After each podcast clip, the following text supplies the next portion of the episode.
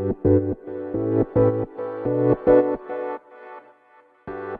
はようございます。なつきです。今日はマーケティングのお話をしていこうと思います。と先日ですねマーケティングのえっと、オンラインセミナーを受講したんですね。一日中あってそれなぜ受講したかっていうとまあ、あの神田正則先生っていうね有名なあのマーケティングされてる方と、まあ、本もねたくさん出されててそのパソナの法則っていうのを神田正則さんが提唱されたっていうふうに言われてる、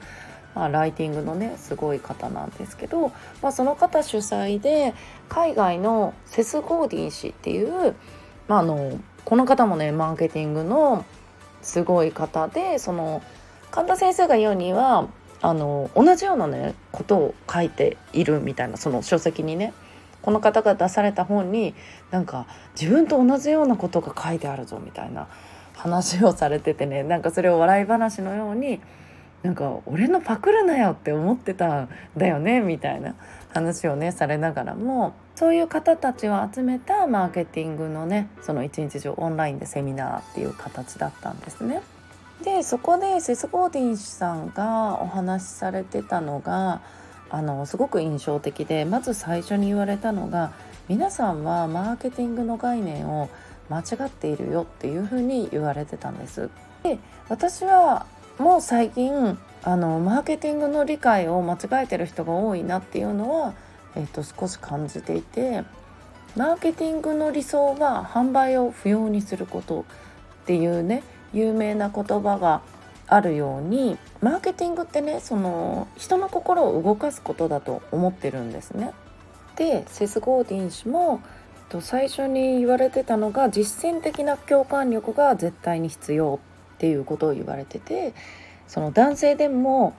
パンストを売ることができるし大人が子供のおもちゃを売ることができる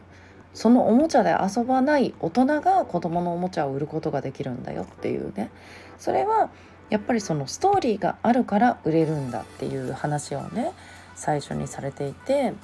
で私もその電子書籍のね出版を、まあ、自分がしたりだとかそれを人にねあの勧めたりだとかしてるのは電子書籍こそ本当に最強のマーケティングツールって思ってるんですね。でそれはなぜかというとやはりその書籍ってあのストーリーをめちゃくちゃ大事にするじゃないですか。あのね、本を読まれている方だと分かると思うんだけどストーリーがない本も中にはあるけどもねでもそういう本ってちょっと面白くない？とかまあそれがその目的によってね何かを学ぶための本だったら全然いいと思うんだけどもその私が勧めてるそのビジネス書こう行動させる、ね、自分の集客に使うための書籍の書き方だったら要は人の心を動かさないといけないわけででなおかつ本を読んでくれた人が自分のもとへやってきてくれるっていうこう自動的にねやってきてくれるっていうまさにこのマーケティングの仕組みっていうのを電子書籍で作ってるんですね。でやはり中にはそのスペックその自分のね商品がいかにいいかっていうことをめちゃくちゃその伝えたがる、まあ、これは書籍に限らずライブでも SNS の発信でもそうなんだけどめちゃくちゃ伝えたがるんですよ。私の商品こんなにいいんですよとかこういうコーチから学んだんですとか言う人多いんだけども大事なのはそのスペックとかその商品の良さよりもその人がどうかっていうことなんよね。その人が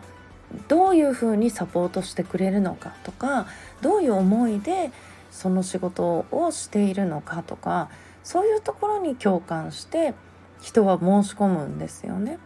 でこれをやっぱり忘れがちになってる人が非常に多いんじゃないかなと思ってね。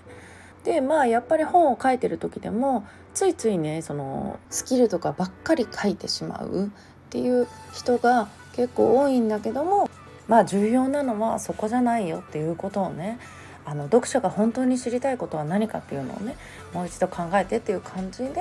まあ、私はねあのそのサポートしてるんですね。このマーケティングのね本当の意味っていうのをねついつい忘れがちになっちゃう時もあるんだけどもねこの今日お話ししたねストーリーを大事にするっていうところをね思い出しながらやっていけたらいいかなと思います。ということで皆さん今日も素敵な一日をお過ごしください。またお会いしましょう。